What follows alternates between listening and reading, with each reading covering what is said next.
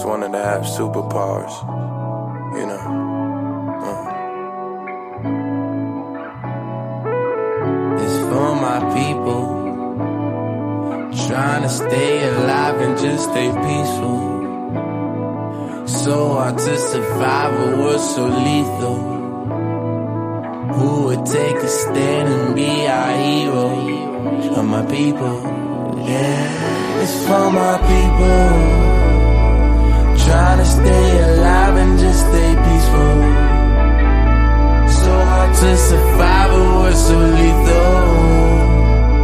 Who would take a stand and be our hero? Uh, now all heroes don't wear capes, and all villains don't get away. But all limits eventually fade. I don't wanna be good, nigga. I'm trying to be great.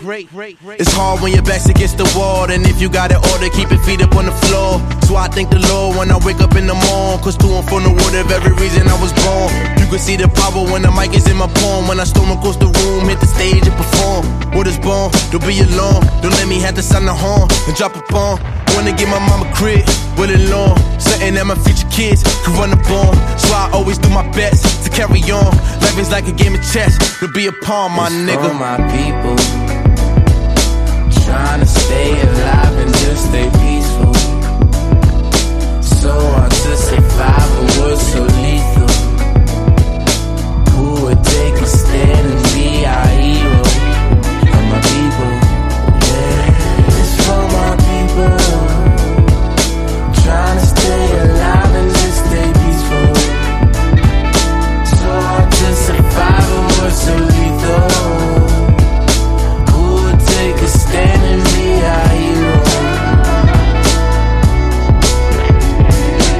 Look up in the sky, it's a bird, it's a plane. No, it's the young black god living out his dreams. What you mean? I've been up on the ultralight beam. They don't wanna see you fly, they just gonna shoot your wings. Everything and what it seems. Wishing all these dirty cops would come clean. Still swerving on the city blocks. For one thing, my man just cop a 30 shot. Protect the team, know what I mean? Music is a form of expression. I'ma use mine just to teach you a lesson. Rule one,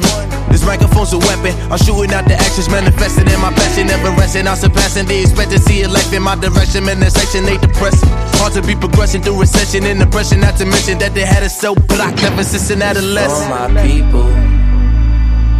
Trying to stay alive and just stay peaceful. So hard to survive a world so lethal. Take a stand and be our hero? For my people, yeah. It's for my people. Trying to stay alive and just stay peaceful. So hard to survive a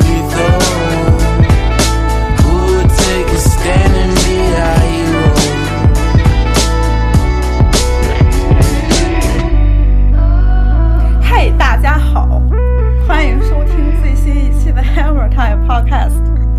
嗯，这一期隔的时间有点长，因为我最近实在是太忙了。本期嘉宾是我们的老朋友喜逼利老师，来，喜老师，大家好，又是我，又和大家见面了。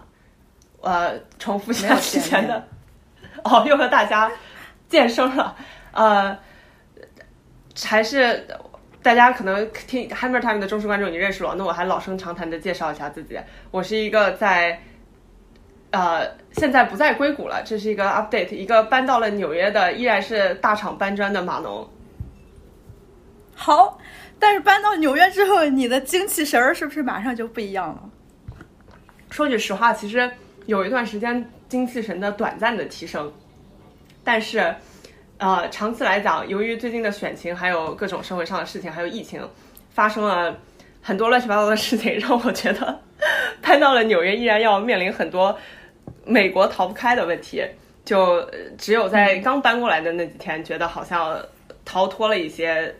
一些环境的魔爪，但其实发现又掉到了一个新的洞里。嗯，其实十一月初大选结果刚出来的时候，我们俩是准备录一期的，但是由于那个时候我也我还是比较忙，所以就没有录。可以在这个时候说一下，现在是十一月二十二号北京时间，然后美国东部的那个时间应该还是在前一天的晚上吧，所以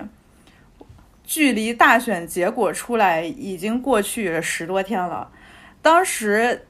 那天那天我是早上，然后喜 B 弟应该是晚上，他说啊，他是下午还是晚上？他说那个结果刚出来了之后，他去外边溜达了一圈，想跟我分享一下一手见闻。来，你可以再讲一讲。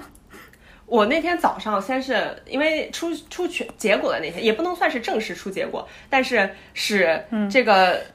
呃过了，相当于是票计票过了赛点的那一天，是一个周六的早上。对，然后我现在是一个住在了布鲁克林的人，所以布鲁克林的政治倾向大家应该也呃可以想象。就总体来说，全全整个布鲁克林不一定能找到一个支持 Trump 的。然后我还也是在那种 特别特别左的区域，然后星期六早上就直接被窗外的欢呼声吵醒，然后我基本上睁眼，我的第一个想法就是是拜登赢了吗？然后这时候掏出手机就看了一下，确实是这么回事儿。后来看到了朋友圈也好，就是呃还有网上新闻也好，各个地方的人都在有一些庆祝活动，所以那天下午就去了曼哈顿溜达了一下，主要去 Times Square 周围看了一下。嗯，然后 Times Square 就自发的形成了一些庆祝活动，有一些自行车队，还有一些摩托车队，就一直在围绕呃那么十几条街，呃，就是形成一个圈儿，一直在一直在转。因为我在那儿走的过程中看见了好几次同样的几堆人，然后在 Times Square 也有一些自发的庆祝活动，直接有一条街相当于。就已经完全被庆祝占领了，然后也有人专门开车就为了去那条街和和大家一起，就是他们我觉得可能也有些是想出现在媒体上这样的想法吧，因为很多人都哦专门盛装打扮，然后并且拿好了拿好了一些牌子，穿好了衣服，就从那条街上开过，然后从那个就把头从那个车窗里伸出来，然后就边上还有好多记者在那拍照，然后比较有意思的一个是在有一个。呃，有一辆车当时就停在了那个路口，然后一直在放《Fuck Donald Trump》那首歌。好，嗯，我记得那一天前一天晚上其实也结果并不是出来了，但是那天晚上我记得是宾州还有什么宾州、亚特兰大、佛罗里达，对，还有、啊，还有对对对对，一下一下给翻了嘛，那个票数给翻了，然后就是。哎呀，我当时有一个亚特兰大的朋友，他特别开心，高兴了一晚上，跟我说他一直也是在关注这个事情，然后两个人还小小的庆祝了一下。第二天，然后你就跟我分享了你的见闻，所以这个事情我觉得没什么好讲的。我们两个本来也不是什么专业学政治学，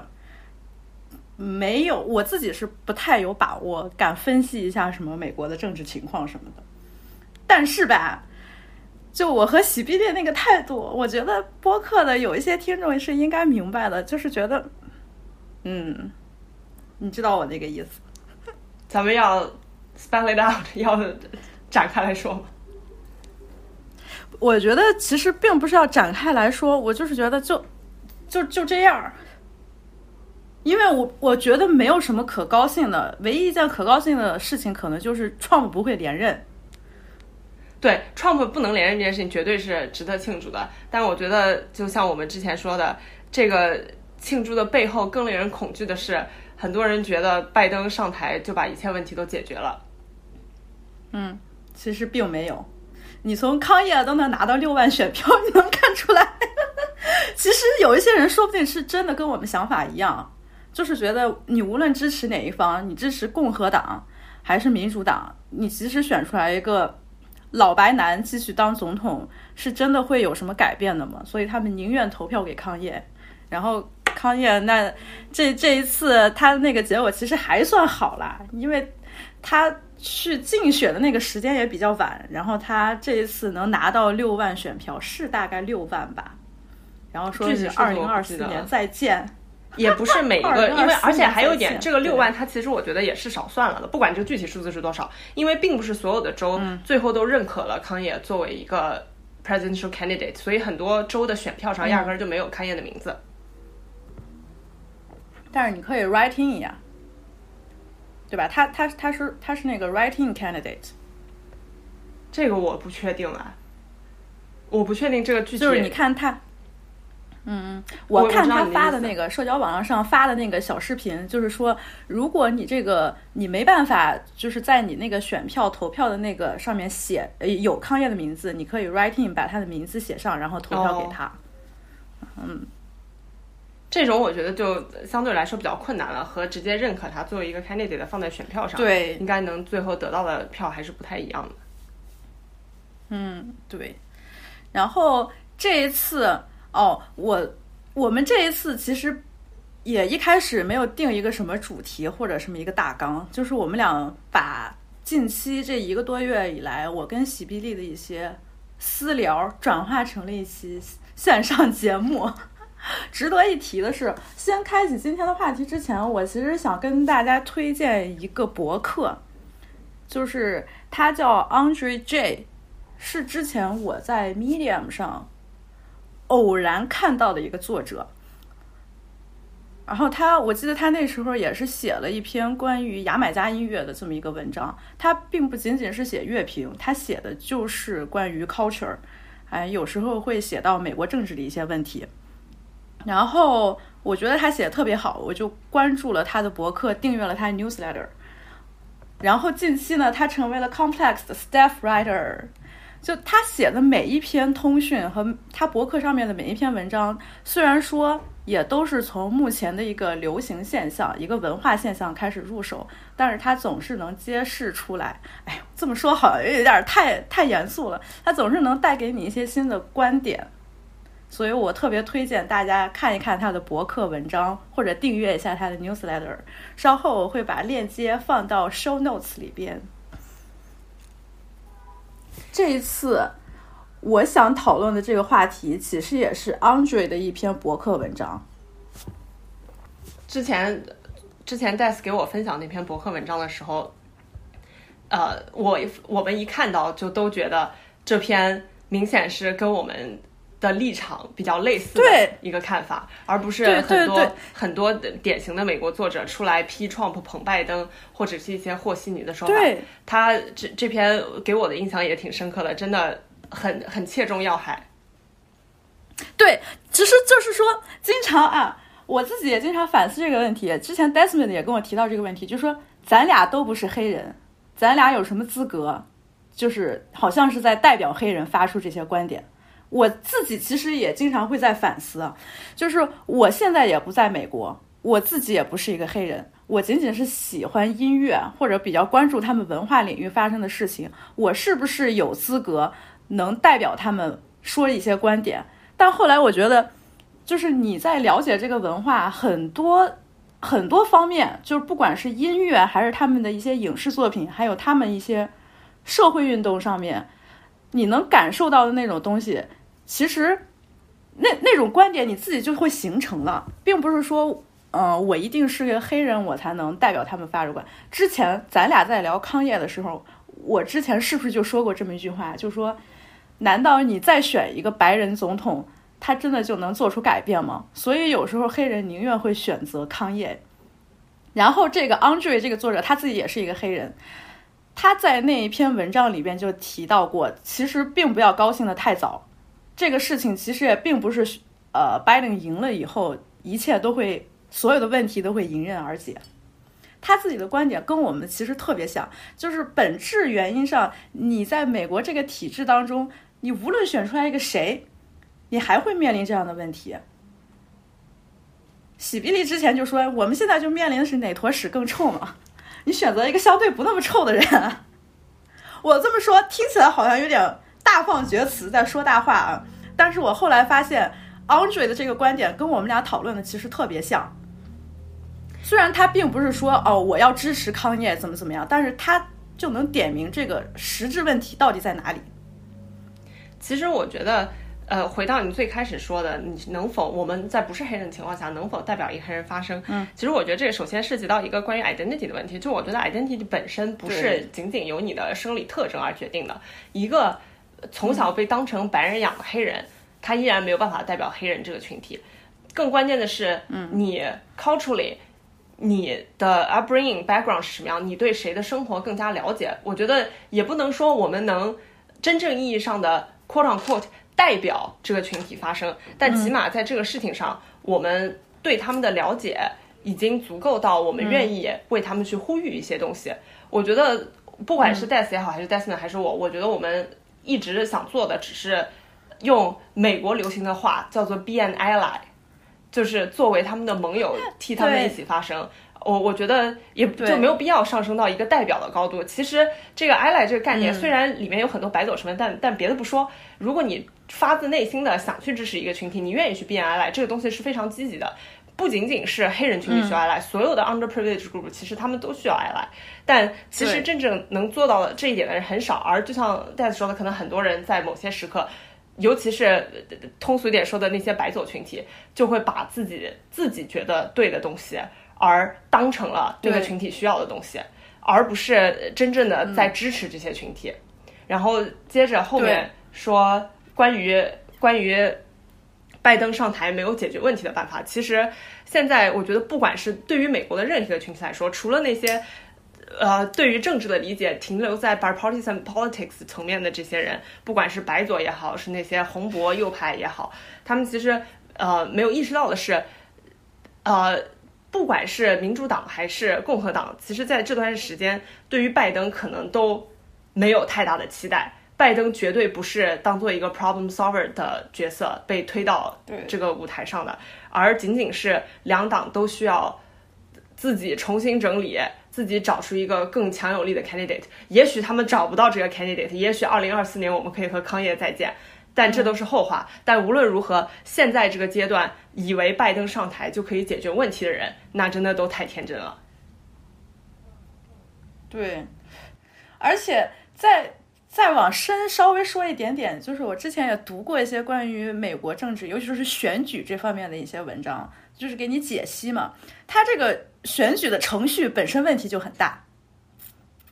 你从一六年大选那次就可以看得出来，明明就是呃希拉里支持的人数票数其实是最多的，但是由于他统计最后统计的是选举人的票数，所以他呃 Trump 可以上台。当然我不知道我这么说我这么理解是不是对的啊，但是我是觉得这个程序本身就是有问题。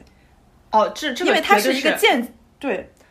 它是间接选举，它不是直接选举。间接选举可能它会在某一些就是减少一些不必要的这种麻烦，或者说能让它的那个结果更加的直接，它这个程序的过程更加的直接。但是它其他还会带来更多的这种问题。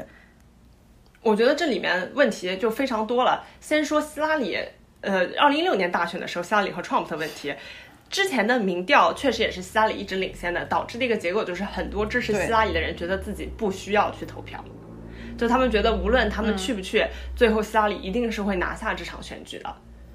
而 Trump 的很多人，首先他们可能 last minute 最后找了很多人愿意去为 Trump 投票，而这些人他们的意见是没有被反映在民调之中的，因为民调本身它已经是一个 bias process，就是一个呃，对，这这这咋翻译成中文？有偏见的程序，它它就是一个不是不不不完全客观的一个调研，它永远数据它都是带有自己的偏见的，所以你才你这整个偏见都是被包含在了调研的这个程序之中的。呃，当然最后的这个结果，呃，要说要说它是间接选举的问题，还是直接选举就能解决的，我觉得。嗯，一不是一不是咱们今天在这个播客上三言两语就能说完的。对，我其实觉得我也没有资格说，所以我还是点到为止吧。感兴趣的可以搜搜一下关于美国选举、美国政治的一些资料，自己读一下。嗯。然后我今天其实主要想说的还还是 Andre 的另外一篇文章，就是他。在十月底发的这篇《The Modern Celebrity Is What Happens When No One Says No》，然后这篇文章又是从康业开始打头的。因为比较关注康业的人应该知道，在十月底的时候，康业 West 和美国一个非常有名的白人喜剧演员，他也是一个 podcaster，一个主持人叫 Joe Rogan，一起录了一期节目。我操，这期节目有三个多小时。说实话，我真的都没有看完。我我就是我在 YouTube 上点开那一段采访，我想跳着看一下，结果每次我跳跳到一个呃那个点上，我就发现康业一直在滔滔不绝的在说说说说说，然后说的还是他那一套东西，就是这些观点他已经在很多地方都已经说过了。我觉得已经我自己啊是是是觉得，哎，我不想浪费这个时间再看他了，而且我觉得嗯。我自己目前对康业的那个观点也跟之前稍微有一些不一样。然后他在这里边，这个 Andre 在这篇文章里边，从这一件事情开始打头，然后结合当时呃十月底美国大选还没有开始，就是马上要到选举日那一段时间的文化氛围和文化环境，开始就探讨在社交网络上这些名人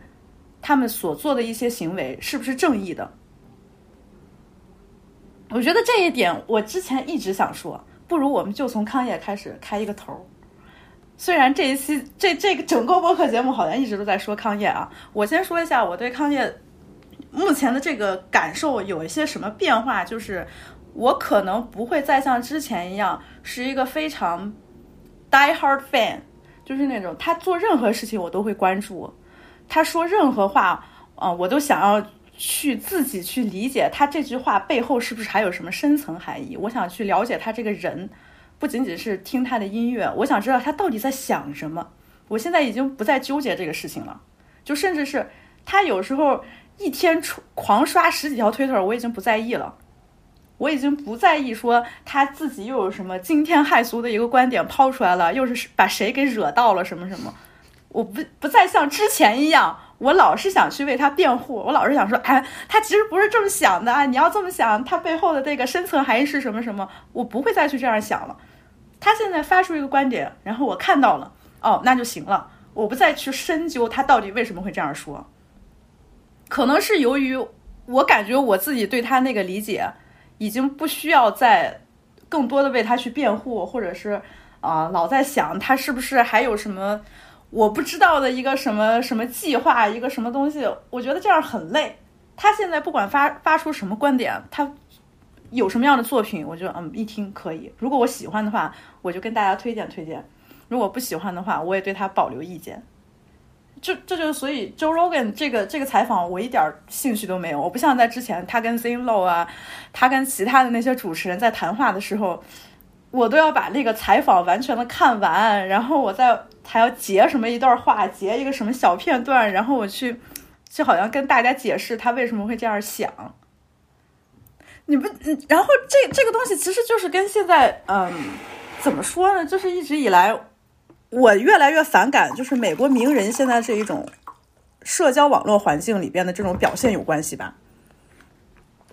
反正你看完了，咱们重新我我大概看一下，我没有看的没有看的特别细致。就我觉得有一点，嗯，特别有意思是，其实有的时候这个当当他提出一个观点，就是你在变得非常 rich and famous 之后，大家都会开玩笑说你有一天成名了、有钱了，你会怎么样？但其实没有真的人想过成名的、有钱人意味着什么。你所有的行为都会放在放大镜下，所有人都看着你，你做了错了一点事情，你都要给全世界道歉，这样的一个情况。嗯，我觉得很多时候这个 responsibility。也是双向的，除了那些呃 celebrity 要为他们自己的行为负责，其实一个观众也应该为自己如何 perceive 这个 celebrity 负责。我觉得他在最后讲了很重要的一点，就是他原话说的是，呃，we should just appreciate them and 什么 view them as what they are。再看，嗯嗯，sorry，他最后说的是。I think we need to just let them be and appreciate them as they are。就我觉得很多时候，大家对于 celebrity 赋予的意义，对于 celebrity 来说和对于普通人来说，都都不是都不是有有好处的。对于两边来说，都会变得越来越极端，而没有真正的。去去，他首先就像我觉得没有人真正看 celebrity 是用了你在像 death 在看康业的那种态度，真正去理解这些人背后在思考什么，他们为什么要做一件事情，为什么要说这样东西，而更多的人是更愿意看到一个 celebrity 说了什么，就立刻 jump to conclusion，希望把他们通过他们所表达出来的观点简单的归类，然后这些 celebrity 又由于他们的影响力，他们一旦被归类之后，他们所说的一切都会被放在这个框架里来解读。而这种时候，呃，所以他说 celebrity is a anti-human experience，我觉得这点就说的非常到位，他就已经完全没有人的成分在里面了，而变成了 celebrity 本身变成了一种类型的标签。而现在的社会，很多人没有能力去。真正的把一个 celebrity 当人看，对于他们来说，celebrity 只是这样一这样一个这样一个标签，这个 celebrity 它就代表了怎么样的一种生活，怎么样的一种价值观。你你刚刚说的这一点，其实呃，跟我想说的这一期主题稍微有一些偏离。嗯，我就是想说，其实你刚才说的那两方，无论是名人本身，还是他的粉丝、受众者。或者说接受这些信息的一个大众，我我是觉得他们两方其实都是在互相消耗、互相成就。对，然后现导致现在的这种社交网络环境是越来越他们乌烟瘴气。但这个并不是我想说的一个重点。我刚才从康业说起，就是我尤其是在大选的这段时间，今年后半年大选的这段时间，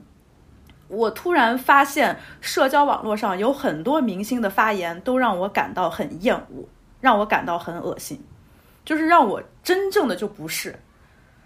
你可能理解这个这个事情稍微有一些呃，就是有一些突然。那我举一个别的例子，咱们拿二零一九年咱们祖国大庆 这段时间来，当你看到所有的明星都要自主的点上小红旗，说我是护旗手，在那儿拥护祖国，然后在那儿。批评香港的这些运动人士的时候，你自己心里边有没有特别难受？就是当一个明星，他当一个社会上有影响力的名人，他到了这一个高度的时候，他说的这些话，我不知道是不是他们真的是这么想的啊？就是他必须得站队，他必须得发声，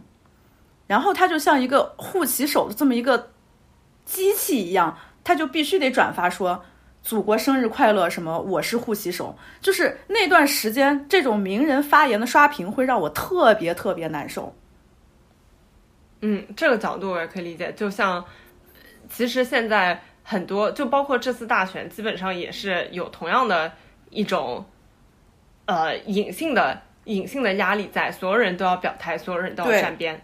对，只不过并不是说咱国只能站一边，这边可以站两边。对对对。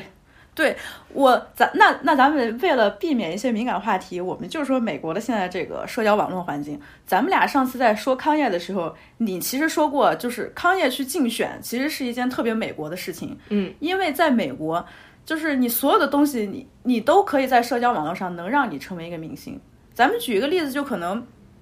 在欧洲，他们的那个总统就不会像在美国，像 Trump 或者 Biden，或者是大家。都参与积极性、讨论性这么高，能把总统变成一个社交网络明星这么一种状态，这件事情只有在美国。嗯，就是他在这个环境里面，就是任何事情都可以成为一个娱乐的事情。这个事情有好处，可能就是他能接触到很多更真实的普通人，让普通人也能参与到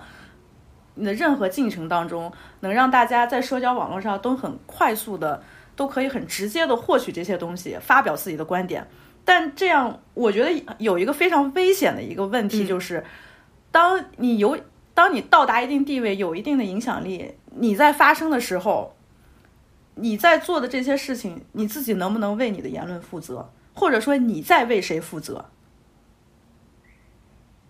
嗯，这个其实我觉得和我之前讲的那段也实际上是是一个。就是是同样的呃主题在底下，就是我觉得很多时候，这些人明这件事情明星要负一部分责任，他们站出来说一些政治观点的时候，不管是康也说要竞选总统，还是之前 Ice Cube 要去帮 whoever 当权的政府制定一些政策也好，他们在这个时候有没有去反思自己是否有这样的能力，这是一点，这是明星要负责的部分。而呃这篇文章我觉得说的观点也是，当大家。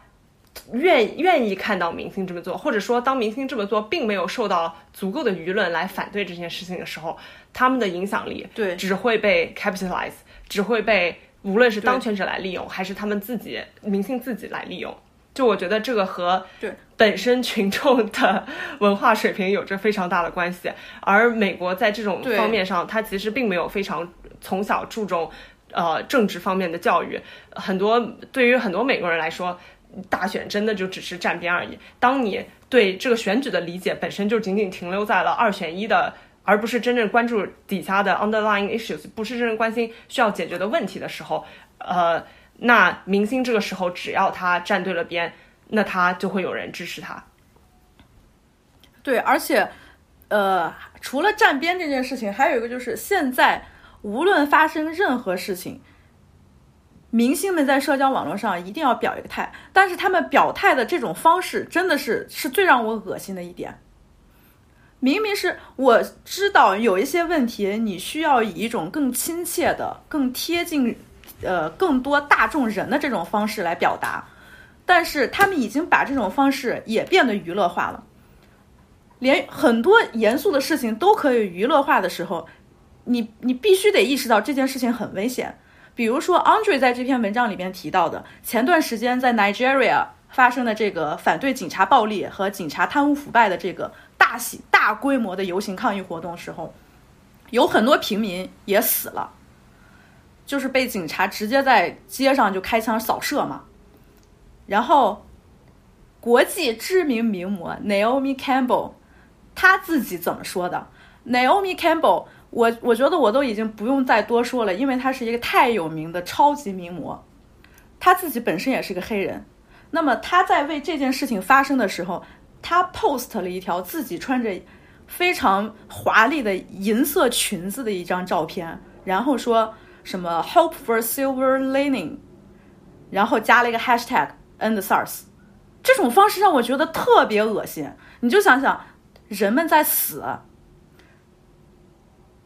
不管是尼日利亚，还是说在在这个地方引发的其他非洲其他国家反对警察暴力，他们在付出生命，他们在冒着生命危险去街上抗议，有人死了，每天都有人在死。你支持他们的方式，为什么要变成你在社交网络上发一条你自己非常美丽华丽的照片，然后说出来这么一句让人觉得你很冷漠，你完全没有新的一条。caption，然后还加了这么一个 hashtag。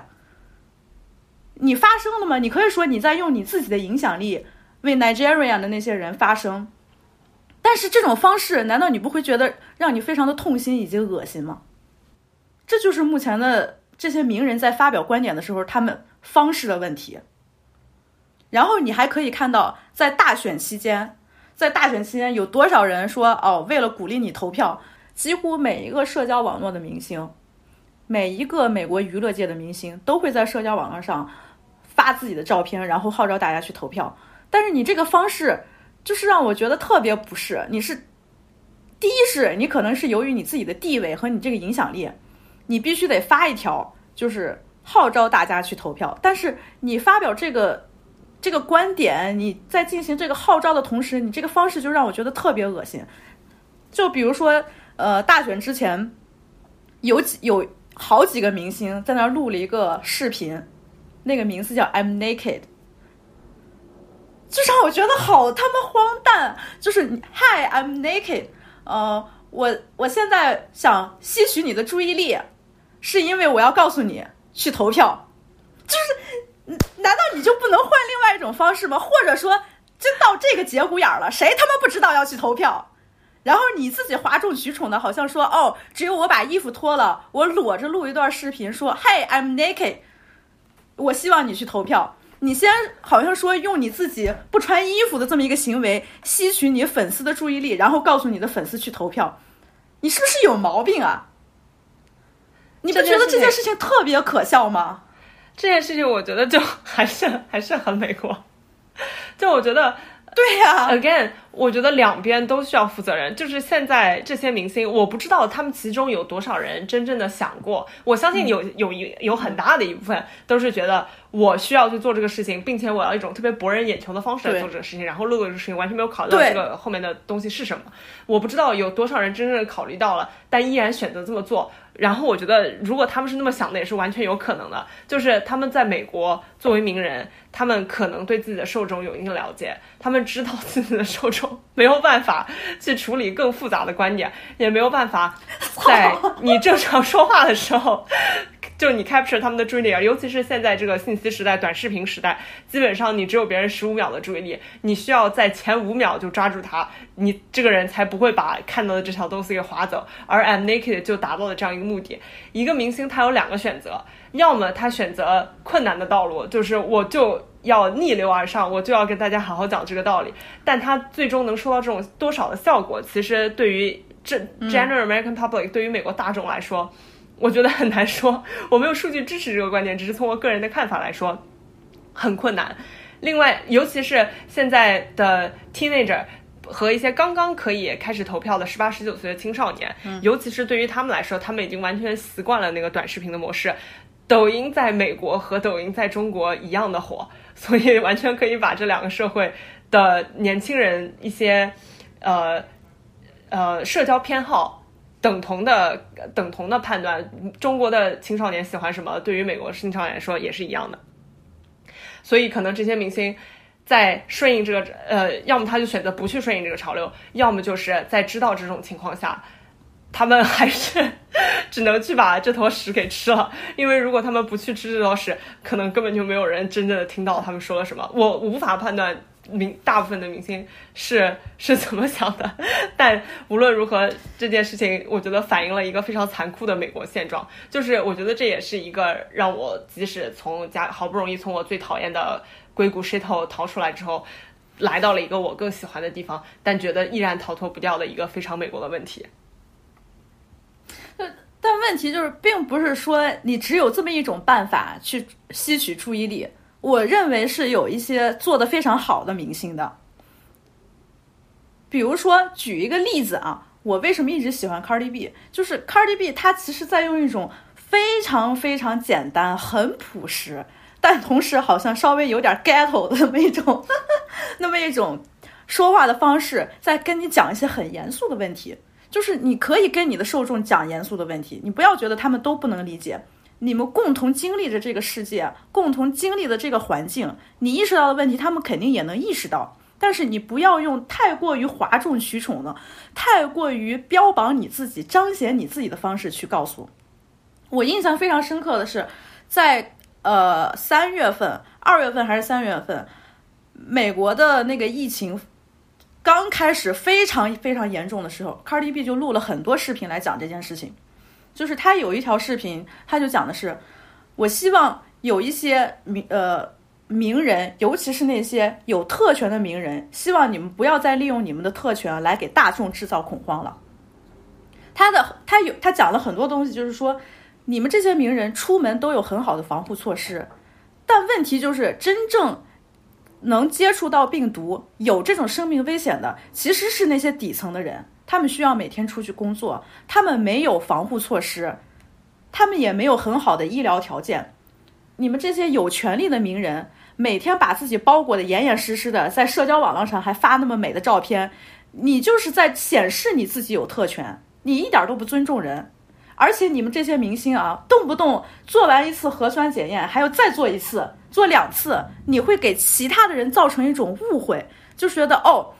你看这个人做了两次，是不是我自己也有可能感染上这个病毒？你会让大家更加的恐慌。你没有告诉大家应该怎样好的去，应该用什么方式去防御，应该用怎么样的方式来关心自己和其他人。你只是在用你的特权给别人制造了恐慌。他直接就点出了这一点，但是他用的这些方式都非常的容易理解。我相信，嗯，就算。嗯，你完全就是不了解里边很多的一些社会的规则呀，或者说你不知道它具体这些其他更深层的这些原因。你只要看 Cardi B 这样就跟你讲，你肯定就会明白哦，现在问题在哪里，我应该怎么做。而且他传达的信息是非常积极的，这是好的一个例子。我认为你是可以说一些严肃问题的。这，那再举例，Cardi B 就是 Cardi B 和 Bernie。对谈的时候，他问的问题也很简单啊，就说哦，如果我支持你的话，你会怎么 对这个少数族裔这个群体做出一些什么改变？哦，如果我支持你的话，呃，你你又是会怎么怎么样做？他问的问题都非常简单，他就是想用自己社交网络明星这么样一个身份来告诉更多的人，你应该去思考政治问题，你应该去积极的去支持那个你认为是有希望的人。这点我这一点我就觉得他对他就做的很好。就有有两点我是非常同意的，一是关于这些社交明星他们在网上发的一些东西之后，对于别人来说的 perception 是什么样的，这些我觉得是很多人根本就没有考虑。就我非常同意一点，就是你在大家都很 distress 的时候，然后发了一张，比如说你自己在家过了生日，然后你搞得非常非常华丽，你甚至就发这样一张照片，其实我觉得其中的呃 implication 都是非常糟糕的，等于你就。没有真正的在考虑那些呃非常非常呃辛苦的人，他们看到这条照片的时候，对比了自己的生活会怎么样？但当然，我觉得这个就可能把他们 hold to too high a standard。对于他们来说，这就是他们生活。你能不能说我要剥夺他们这个自由，发表自己的生活、自己的观点和自己生活的这个权利？这我觉得我也没有这个权利。当然，这只是一个我 personally 我觉得。一个 decent 的人，他不应该在这时候做的事情。但我们不先不要上升到道德的角高度，然后说卡老师，我觉得我也很欣赏卡老师。他每一次，不管是他的歌词也好，还是他在网社交网络上发言也好，他真的都能把一些看起来很复杂、很高端的 concept 用非常接地气的方式表达出来。但我觉得。嗯，有一点就是不是人人都能做到的，因为我觉得就是你说的卡尔卡卡老师这种有点 ghetto 的表达方式，他其实已经成为了卡老师本人的一个呃一个 brand。他在做这件事情的时候，就是 she she's being herself，他就是在做 Cardi B，然后很多人就去愿意看这件事情。我觉得对于很多明星来说，我觉得不知道是卡老师本身就从最开始就有这样的理念，还是。恰好他就是这样一个人，就形成了这样一个鲜明的特点。嗯，但这不重要。但有很多明星，我觉得一是他们不一定有卡老师那样的理解，也不一定有卡老师那样的背景，从呃一个 ghetto 的环境长大，能用这种方式直接与呃最底层的人直接的交流，用他们能听得懂方式。二是他们也不知道，他们在没有像卡老师这样一个鲜明的 personal branding 的情况下，不用那些特别出格的 I'm naked 的这种方式。怎么样能抓住别人的注意力？当然，我觉得最好的情况是，更多的人可以可以像卡老师这样，可以有那种接地气的明星出现。嗯，但呃，就是那些明星，他们他们就很难说他们到底有没有去想这个问题。就嗯，我觉得可能说到最后，还是大部分明星都没有办法做到卡老师的通透程度。不要提“通透”这个词儿，提到这个词儿好他妈难过呀！为什么？这个词这个词现在已经被滥用了。就是我我刚才你知道“通透”这个词儿，在老周他们那个办公室里边，老周不是《北方公园》的主编嘛？他给他们办公室就有一条命令，就说如果手底下的编辑在写稿的时候用“通透”这两个词，都要罚钱的，你知道吗？Why？我不知道。我我已经我现在因为。我现在变成了一个不上任何社交网络，除了朋友圈的人，然后我朋友圈也都是傻逼程序员的一些日常做饭、出去玩，导致我已经不知道中文社会发生了啥。哦，反正“通透”这个词现在在简体中文社交呃网络上面，就是那个烦人的程度，还有那种滥用的程度，已经让我非常非常的让人很反感了。就是相当于你说了之后就是没说，而且还很装逼的那么一种意思。好了，话话题再拉扯回来啊。我刚才还想补充的就是与 Cardi B 相反的一个例子，还是 Naomi Campbell，还就是美国疫情最严重刚开始的那段时间，Naomi 她在社交网络上发了很多她自己全副武装的那种照片，就真他妈是坐着 private jet，然后从 private jet 上走下来，全副武装，包裹的严严实实，然后跟大家说，嗯，大家要注意安全呀，要什么。要戴口罩，勤洗手。我觉得，我觉得这个，如果我看当时啊，如果我是一个在疫情比较严重的地区，或者说我周围有这样的人，或者自己亲历经亲身经历这个恐慌，我看到 Naomi Campbell 的这条 post，我一定会大发雷霆，我一定会非常生气。我觉得这就是一个传达的方式。你你作为一个有特权的人，你有特权做 private jet，你有特权全副武装，你可以用，你可以有最好的，你可以有途径去接受最好的医疗的条件。而你根本，你这个人本身，你根本就没有危险，你并不在一个危险的环境当中。就是大众接受到这样的信息的时候，我觉得肯定心情就会很复杂。第一是我觉得，哦，你看这些明星让大家呃勤洗手、戴口罩，这明明是呃告诉大家你要重视这个事情，他其实是做了一个积极的、积极的这么一件事儿，他是在用他的影响力在告诉我们。但同时，你的这个表达的方式为什么让人这么不适？我觉得这一点就很不尊重人。我觉得特别有意思的一点就是对比，呃，刘欧米因为是个模特，其实我觉得模特这个群体特别容易犯这个问题，就是联想到之前卡老师的 branding，卡老师本身他，呃，他的红跟他这个人的性格也有很大的关系，就大家愿意看到这样的人，而对于模特来说，他们真的就是空有一副皮囊。而他们也真的就是空有一副皮囊。很显然，Naomi 发出了这样的 pose，意味着他根本就没有想过自己的 pose 的背后会引申出来一些什么样的内容。而对于他们来说，他们在发这些 pose 的时候，真的 literally 就是做一些他们以为社会要求他们在做的事情，而没有意味没有真正的体会这个事情，他真正在这个整件事情中应该扮演着什么样的角色。再加上他本身。呃，作为模特也没有什么 personality，没有没有 branding，最后就只能用一些特别出格的方式来获得大众的注意力。对，而且在完了还有那个 Black Lives Matter，就是这个运动遍及全球的时候，你可以看一看社交网络上那些明星。我之前在 Twitter 上面还看到了一条 post，就是前情提要啊，就是。Twitter 是其实是非常有意思的这么一个平台，就是你有没有看过一个数据？我之前看一个数据，就是说，呃，在美国使用 Twitter 的这个人数大概是多少？然后其中黑人的比例是相当高的。所以说，Twitter 有时候也被叫成 Black Twitter，就是因为它的用户里边，嗯，黑人的比例特别高，少数族裔的比例特别高，在美国这个范围之内。然后你会经常，尤其是在 Black Lives Matter。这个阶段的时候，你会看到很多积极发声的那些人，他们其实全都大部分全都是黑人嘛。然后我当时就看到一条 post，就是说发了一条 thread，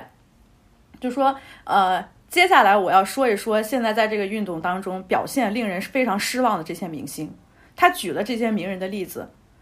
也就是说。在整个运动当中，每一个人都积极的去上街，甚至流血，冒着生命的危险去抗争社会的不公平，去抗争这个体制的时候，这些明星虽然也发表一些观点，但是他们那种云淡风轻，他们那种冷漠，他们那种毫不在意的那种态度，好像就是为了发声而发声那种态度，让他觉得非常失望。一条一条点出来，就是我直接就点你名了，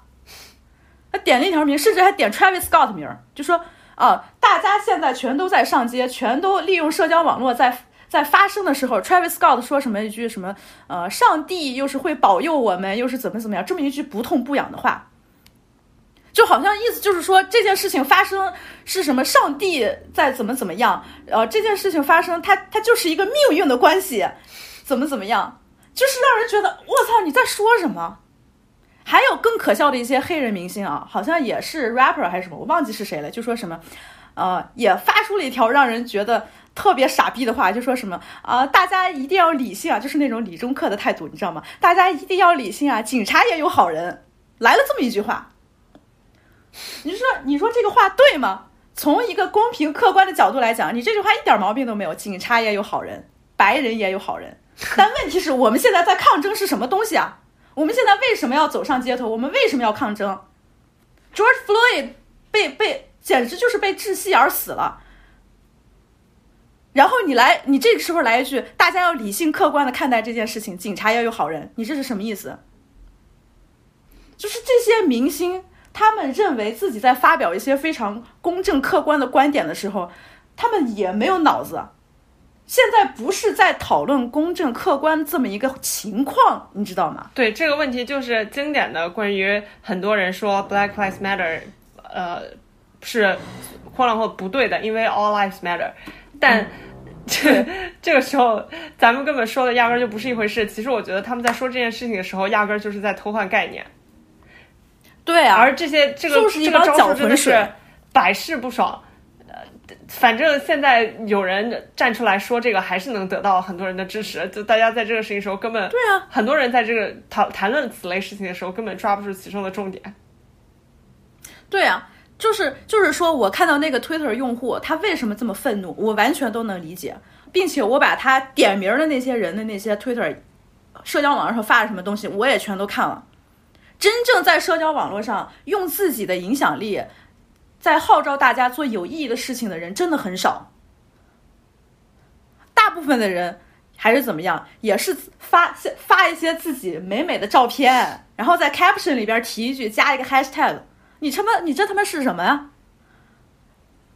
这种我就很很。反感。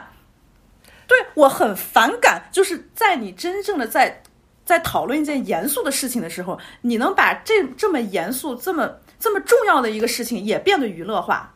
这就是现在很多明星他现在都有的一个问题。我觉得你刚刚说的最后的一条，就是说有些明星可能发一些完全不相干的东西，只是分享自己的生活，或者是一一些就是为了发一些照片，然后最后加一个 hashtag。我甚至都不觉得说他是在把这个事情娱乐化，我觉得他们比这个还要恶劣一点，他们压根儿就是连这种。为最最底层群体发声的这些 activism，他们都需要 capitalize 来为自己获得流量。对，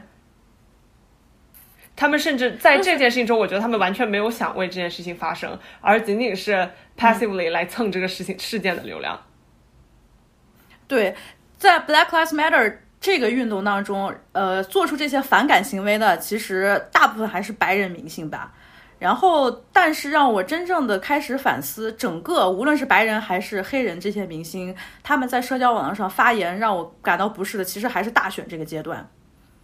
就我已经非常非常反感看到那些人 PO 一张美美的照片，然后让他们的 page，让他们的无论是 Twitter 他们那个主页，还是说让他们的 Instagram 的主页都看起来非常完美，只不过是在 caption 上面加了那么一句无关痛痒的话，这些是。就是这些行为都让我感觉到，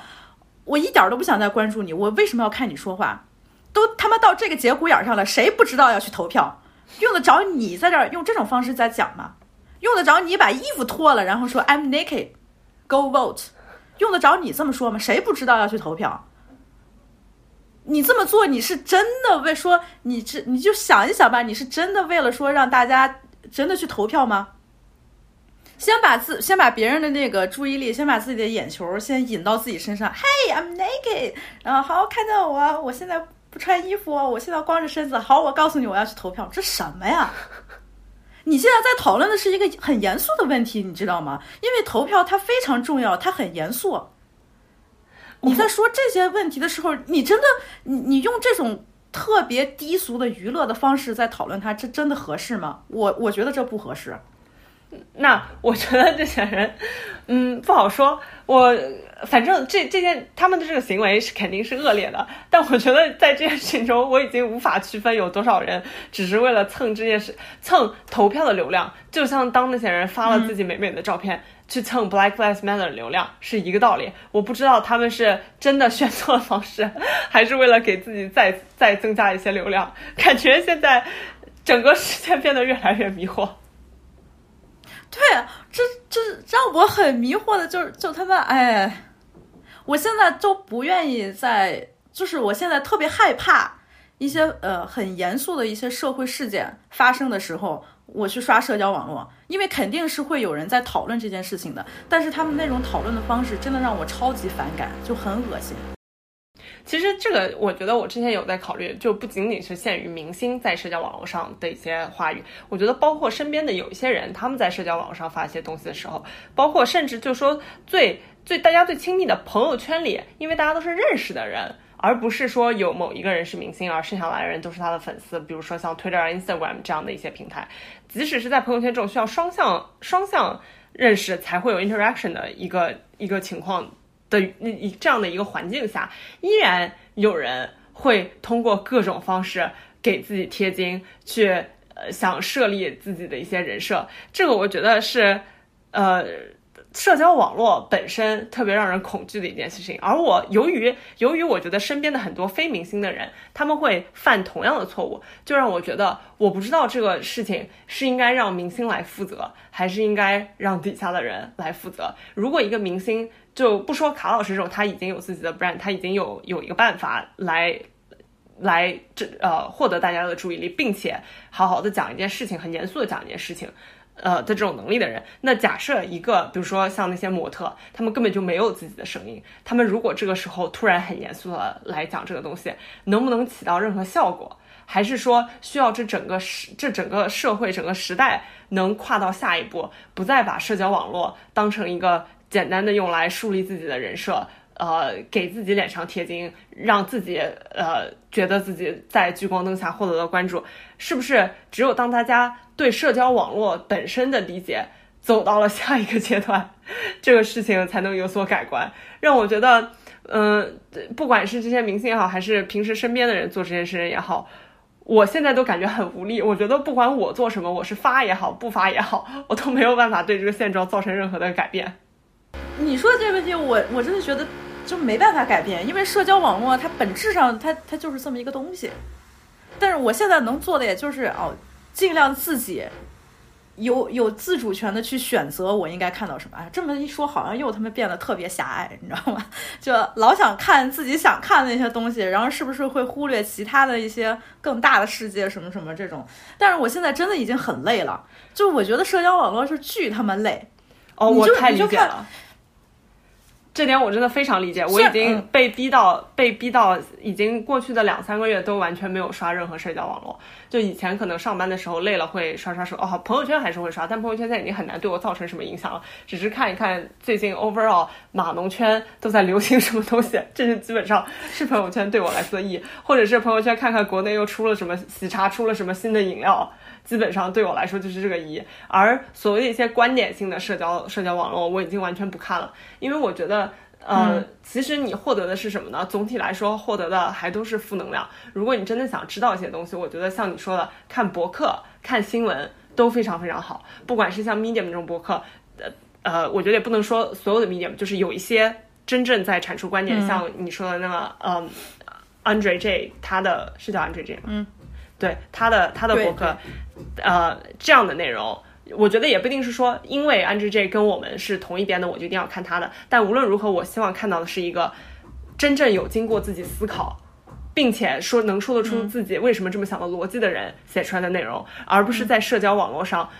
他后面有无数的原因，不管是给自己贴金也好，给自己立人设也好，还是想如何 capitalize 这个也好，还是说只是写给某一个人看的，不管是什么样的原因，我宁愿不去接受那种。廉价的一百四十字的观点，我觉得，我觉得这个也不能说，所以我觉得可能说你在社交网络上只看自己想看的内容，就就很狭隘。我觉得也要看你在社交网络之外还在看什么。只要你有渠道可以获得不同的观点，那我觉得都不能说是狭隘的。而社交网络关于你看什么，那我觉得仅仅是，呃。你你想不想让今天自己过得舒服一点？所以我觉得，对于社交网来说，如果你想让自己过舒服，那你只有两个选择：要么就是你看，你干脆就不看；要么就是看一些呃自己能同意的内容，获得一些这个世界上还有人跟我想的是一样的这种精神上的鼓舞。而如果你去总去看那些不一样的内容，然后你还想去跟他讲道理，其实我觉得已经有太多的例子，就不管是推特上的骂战也好，微博上的骂战，也就太多的骂战说明。社交网络吵架完全解决不了问题，没有任何一方能改变另一方是怎么想的，而只是大家浪费了很多时间给社交网络这个平台创造流量而已。而这个东西最后又被平台本身用来用来 generate revenue，用来获得利益。对，继续刚才说的就是，我突然又想起来另外一个对话，就是我是呃我。之前还有一个朋友，然后他有一次看到我在刷我自己的那个社交网络那个主页嘛，他说啊，你是不是你怎么还关注 Yara Shahidi？你为什么还要关注 Zendaya？我说我为什么不能关注他俩？我觉得他俩很美啊。就大家其实现在就是在 Instagram 上关注谁或者关注谁哪个明星的动态，有时候就是哦，他可能就是个明星，我觉得他拍照片挺美，我就关注一下。他说嗯，我不喜欢他俩。我说。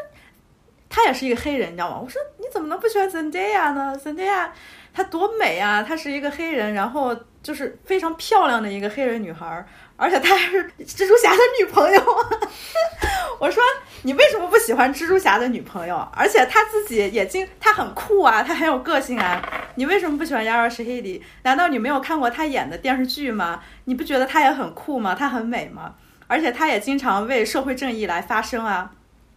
然后，呃，我那个黑人朋友就说。当然，我看过他们演的所有的电视剧或者电影。我不喜欢的只不过是现在人们对他们的评价太高了，把他们好像捧上了一个神坛。你看看 Yara Shahidi，我我记我看过 Blackish，我也看过 Grownish。她作为一个女演员来说确实很好，但是为什么现在人们搞得好像她就是一个新时代的 Michelle Obama？我不喜欢这样。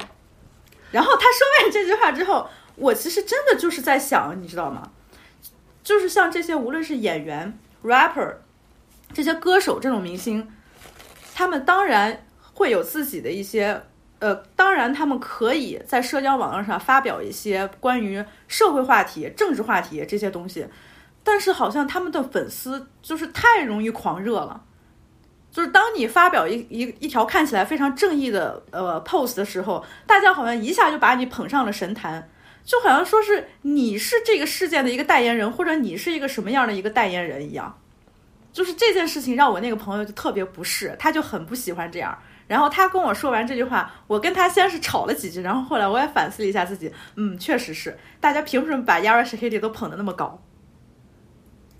这件事情其实我觉得我非常可以理解。我觉得人，嗯，我们不会对某一黑人明星他受到了非常的非常高的评价有那么敏感。我觉得可能，嗯，这是一种在你不愿意的情况下被代表的感觉。对，就是我觉我觉得有些呃，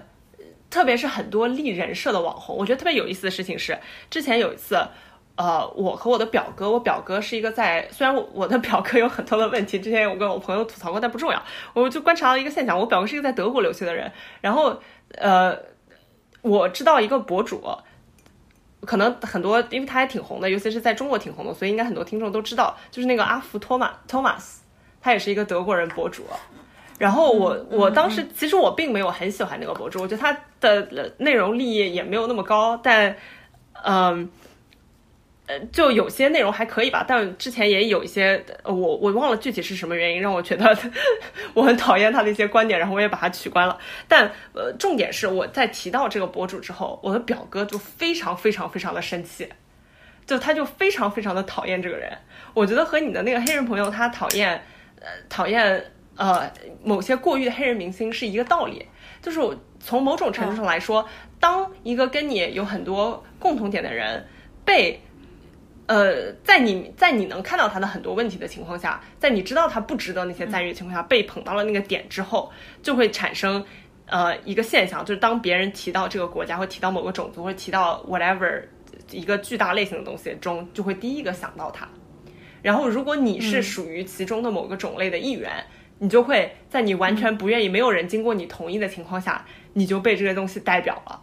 或者，我觉得程序员群体中也有一些类似的概念，比如说，可能知乎上的某一个大网红，他是一个，呃，他是一个程序员，然后你在别人知道你是一个程序员中，别人就会立刻问你，哦，你是程序员，你知不知道？哦，某某知乎网红。我觉得在这种时候，我也是会非常非常不爽的。其实，我觉得，嗯，就是在一个。大家都比较理性的时候，就是你之前提到了一个粉丝非常容易狂热的这个情况，就我觉得是变成了你 against 这整个社会，而不是再变成了你 against 这一个被过誉的明星，而是他们的被过誉的现实，就让你不得不想到自己在什么情况下被代表，以及你看到的，嗯，就是你你在作为一个个体，你不想被代表的话，你也没有办法改变。这个社会由于这些明星对于这个群体产生的影响，嗯，所以我后来其实也是好好反思了一下，我在 Instagram 上经常关注的那些明星，我还取关了很多人呢。就是你知道我取关的第一个人是谁吗？不知道，是 Bella Hadid。Bella Bella Hadid，其实我之前真的挺喜欢 Bella 的，就是那个时候我喜欢她，可能是因为她是 The Weeknd 的女朋友。到后来他俩不是也分手了吗？就是我对他是不是什么世界级名模什么的，一点都不感兴趣。我那个时候喜欢他，只是因为他是 The Weeknd 的女朋友，然后我也会觉得他拍的照片很美。但他做了什么事情让我觉得这个人其实很虚伪呢？或者说我不是真的说他虚伪，就是在我看来，Bella Hadid 虚伪的一面就是。他也是出现了我之前说的那种问题，在一些非常严肃的社会事件的时候，他只会发自己美美的照片，然后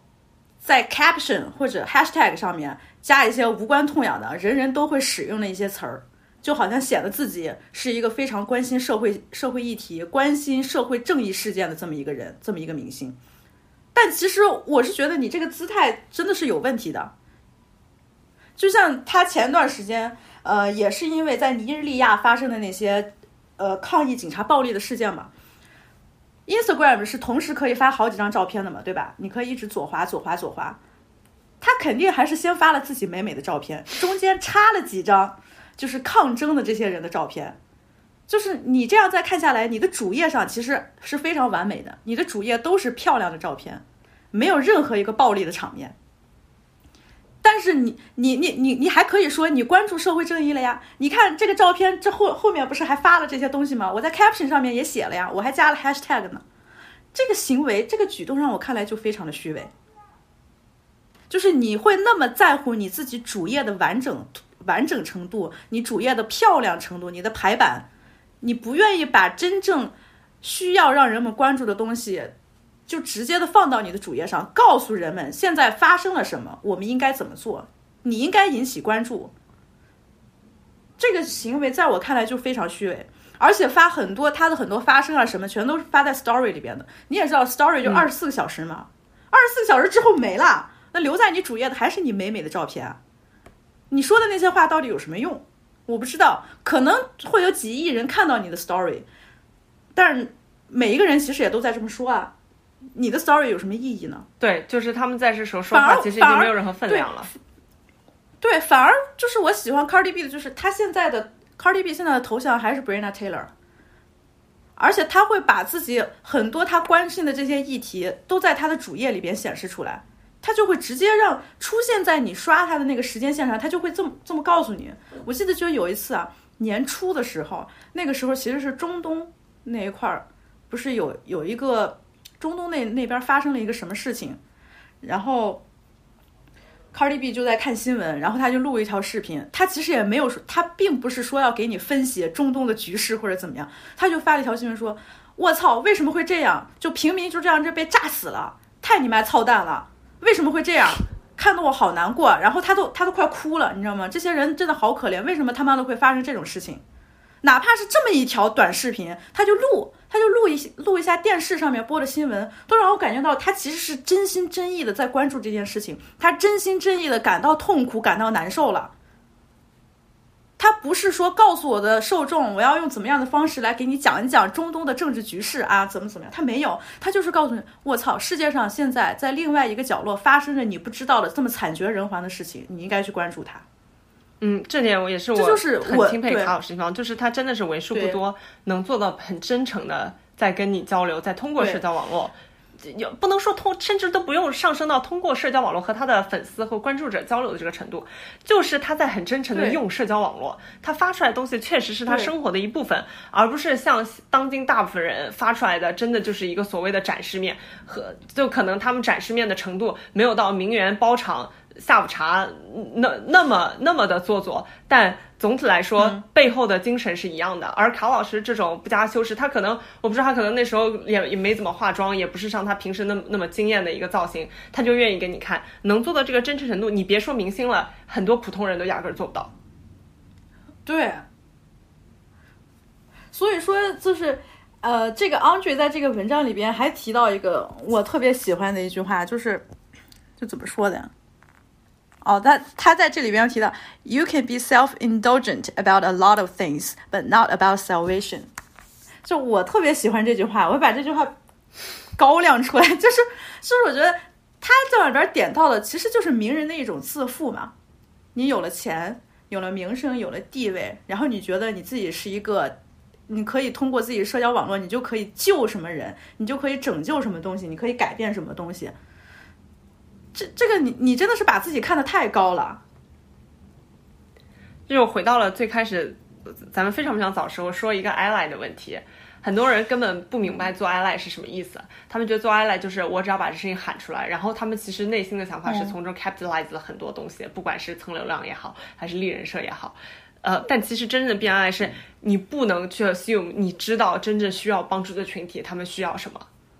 而真的太多人做不到了，对于他们来说 an ally 就是给自己贴了一个标签。唉，所以说，你看我现在，哎，应该怎么说呀？从开头在这个作者在讲康业的这件事情的时候，他其实说康业很多不好的话，就比如说康业 West 在采访里边说的全都是大话呀，或者说他自己的这些观点其实就是根本就是没有实质性的内容，经不起推敲呀，怎么怎么样。像是搁以前，我肯定会觉得，嗯，你根本就不了解康业。但是我现在看到这篇文章，我觉得他就说的很有道理。我这个人其实并不是说就特别讨厌别人的观点跟我不一样，看到别人跟我有不一样的观点，我就会发火，我就会生气，怎么样？我其实是想要看你支撑你观点的这些论据到底是什么，你的理由是什么？只要你能说服我，我就可以去听你的观点。这个作者在这里边，他其实对康业有很多贬义的这种评价，但是我觉得他说的很有道理。我是一个康业的粉丝，但是我愿意看到有人这样批评康业，就不会像之前啊，可能就是大家很多人，我记得咱俩刚录完康业的那期播客的时候，我还发朋友圈来着，然后有一个在加州的艺术家朋友，算不上朋友吧，反正就是认识。他是在加州是一个艺术家，搞行为艺术的。然后说，然后就开始对对我这这个播客就开始大加指责，说什么什么？然后那时候还想跟他辩论，后来想，哎，算球了吧？就这种他具体有提出什么有实质内容的观点吗？他实质性内容的观点就是说，第一，我没有办法代表黑人，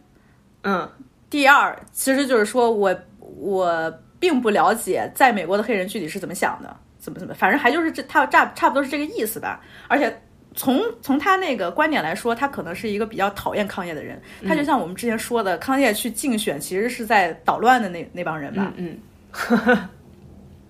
那这我觉得就很有的说，就我觉得他可以，就还是，嗯，我觉得更希望能够做，但是我觉得这不管是对于谁来说都非常难做到一点，就是希望大家的观点能在每一件事情上的时候有一个清楚的呃背后的 argument，有一个清楚的逻辑，知道自己是怎么来的。而很多时候，我觉得不管是谁，多多少少的都会受到自己一些。已经确立的观点的影响，大家都会建立。比如说，你如果喜欢康也，你可能会更想为康也证明康也做的事情是有道理的。而一个不喜欢康也的人，一定会想从中找到不好的地方。但我觉得，其实有的时候这两者是不矛盾的。就像我觉得你之前讲的康也的一些行为，就甚至在他说，包括在我看了这篇文章之后，呃，我其实之前没有说我能百分之百支持康也的观点，但我也不觉得康也那个观点。就是说，应该他说完以后就应该被马上扔到垃圾桶的。那我不是黑人，我不能代表谁。那康也作为黑人，他能不能代表一些黑人呢？那我觉得，那这位加州艺术家朋友，他能替康也回答这个问题，能替黑人回答这个问题吗？我觉得在这种时候，就是不无论是是站在哪一边的，还是要尽量的去多元的看待这个问题，而不是。就我觉得还是跟站队问题是一样的，而不是简单的去站一个队而已。我觉得作为我的相相对来说，我在这个在这件事情上算是比较中立。就我不算是康业的粉丝，但我也不讨厌康业。就我觉得，嗯，真的，呃，你们俩的观点，我觉得都有道理。就像 Andre J 批评康业的时候，我觉得他说的也有道理，但也不能就。因为有一个污点就一刀砍死了，我觉得康也出来选举，并且获得了一些人的支持，其实是非常值得这个社会认真思考的一个问题，而不是在这个时候你仅仅把这个行为 dismiss 掉，你把它贴个标签说它是一个搅屎棍行为，然后你就当它没有发生过。这个我觉得也是非常狭隘的。现现现在现在这个环境就是容易变得很狭隘，就很极端。就是我可以都同意，我为什么不能都同意呢？咱俩录康业的那期播客，他我并不是说康业去竞选总统，或者说康业一定会是一个好总统，我从来都没有这么说过。咱俩讨论的这些围绕的话题都是康业他竞选，他有他的合法性，他并没有做错。然后从他竞选，然后得到的这些反馈来说，我们观察到的和我们想到的是什么？这个播客从头到尾都没有说康也一定会是一个好总统，你必须投票给康也，你才是一个合格的黑人或者怎么怎么样。我们从来都没有这么说。相反，我知道有很多人不喜欢康也的理由，但是有一些理由我是反对的，那我就去反对这些理由。其他反对的理由，如果你说的是有道理的，我也可以赞同你。我从来都没有说一定要 pick a side。这个，我现在说这期节目其实也是想这么说。嗯，就是现在大家在讨论很多问题的时候，最后你都会觉得巨他妈傻逼，就像你在那个投票在总统二选一的这个问题上一样。嗯，你好像就觉得一定要选择二选一，你要选择其中一个，然后跟你不同的人是你的敌人，然后跟你一样的人，哎，就就就是这种这种情况，让让我会觉得特别特别无力。对，就就没有人真正的想说还有本质的问题，还有更多的问题，你还可以做的更多。对这个，我觉得咱们今天讨论的好几个话题，最后都回归到了这一点，就大众已经不再去思考了。无论是对于明星说了什么，对于党派说了什么，对于身边的人说了什么，大家都太喜欢去去把它看成一个可以标签化的行为。并且我觉得这个思维方式可能跟本身社交媒体的运营方式就有一定的关系，因为本身标签这个概念其实是现有的这个呃 digital 的概念，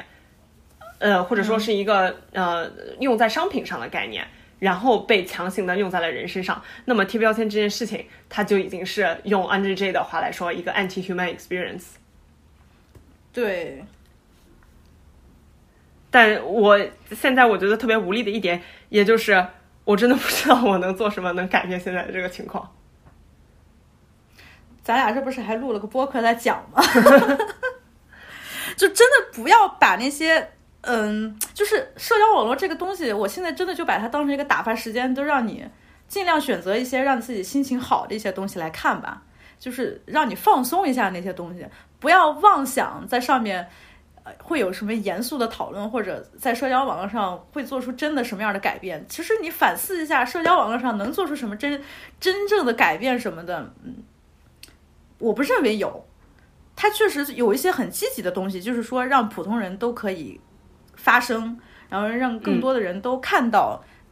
每一个人不同的这个观点，这确实是一个积极的影响。但是我现在已经不把它当成。有积极影响力这么一个平台了，我觉得其实呃，我我想替你下这个结论，但你如果我说的不对，你可以纠正我。我觉得其实你想批判的一个点是，social media 只能是一个方式，它是 means to an end。但很多人现在逐渐的把 social media 当成了最终的目标，好像自己创造了一个什么样的公众号，获得了多少粉丝，他就对这个这个运动它形成了重大的重大的。Contribution 贡献就没有这回事，但我觉得现在由于呃大家对社交网络的这样的一个态度，已经很多人没有办法再分清这两件事情了。对，唉，前段时间那个谁是 Fifty Cent 吧？Fifty Cent 不是还在那个 Twitter 上说他支持 Trump 吗？然后，然后后来他说啊，我只不过是开个玩笑而已。我操，这这种事情你还能开玩笑吗？就是虽然 Fifty Cent 这个人本身就非常的邪星，他特别喜欢开各种各样的玩笑，我觉得 That's OK，完全没有问题。但是在这种事情上，你说你你支持 Trump，然后说这是一个玩笑，让我就觉得就是社交网络实在是太恶臭了。就是你，你可以，你觉得你在这个上面，你在 Twitter 上发一发一句话可以不用负责，但其实它那个影响是非常恶劣的。这个负责不负责，我觉得就也挺有意思了，因为现在 Trump 就是想让社交网络负责，这是最好笑。我现在已经不，嗯，毕竟现在有什么新的进展？呃，没有，没有什么具体进展，但是。但以后这个东西能不能进行下去也已经不好说了，因为他已经没办法继续在白宫待下去了。但之前 Trump 一直是，呃，想让社交网络为就是他们删除的帖子负责，因为他觉得这个东西有社交网络这些运营公司本身的呃。意识形态在在后面捣乱，总体来说就是一个 gen in general anti Trump 的意识形态，所以他一位推特之国的总统一直想让社社交网络来为社交网络 present 给大家的一些观点来负责，所以我觉得还蛮好笑的。嗯，对，就我现在看这种事情，就是只觉得好笑，就是你只能笑了，因为你就是真真的就想一下，呃，像这些社交网络的这个公司，它是不是真的如 Trump 所说，他故意的在有偏见的在有这些引导？你说他们完全做到客观中立，我也不相信。对的，是绝对不可能的。嗯，因为我现在，我现在其实对所有的媒体都保持警惕态度，甚至是 New York Times。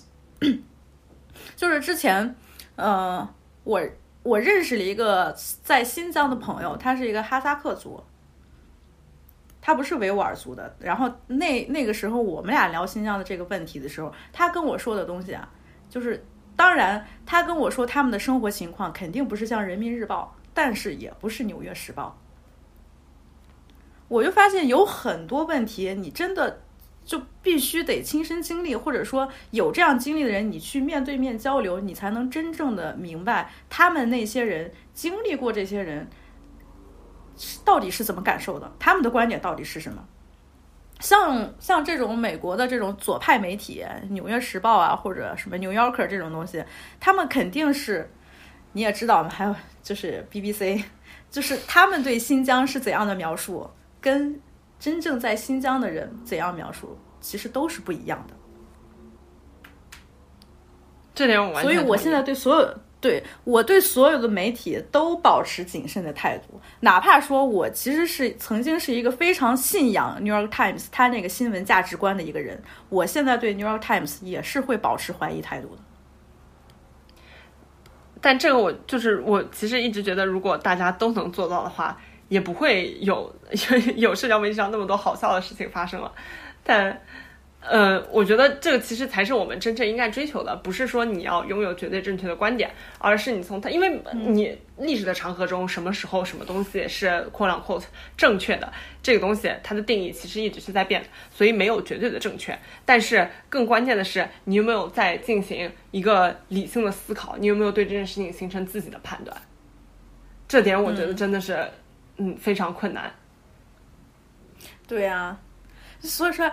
我现在就一点都不想看微博。我觉得看看 Twitter 还行，因为我现在 Twitter 上主页关注的全都是一些发 meme 的老哥。然后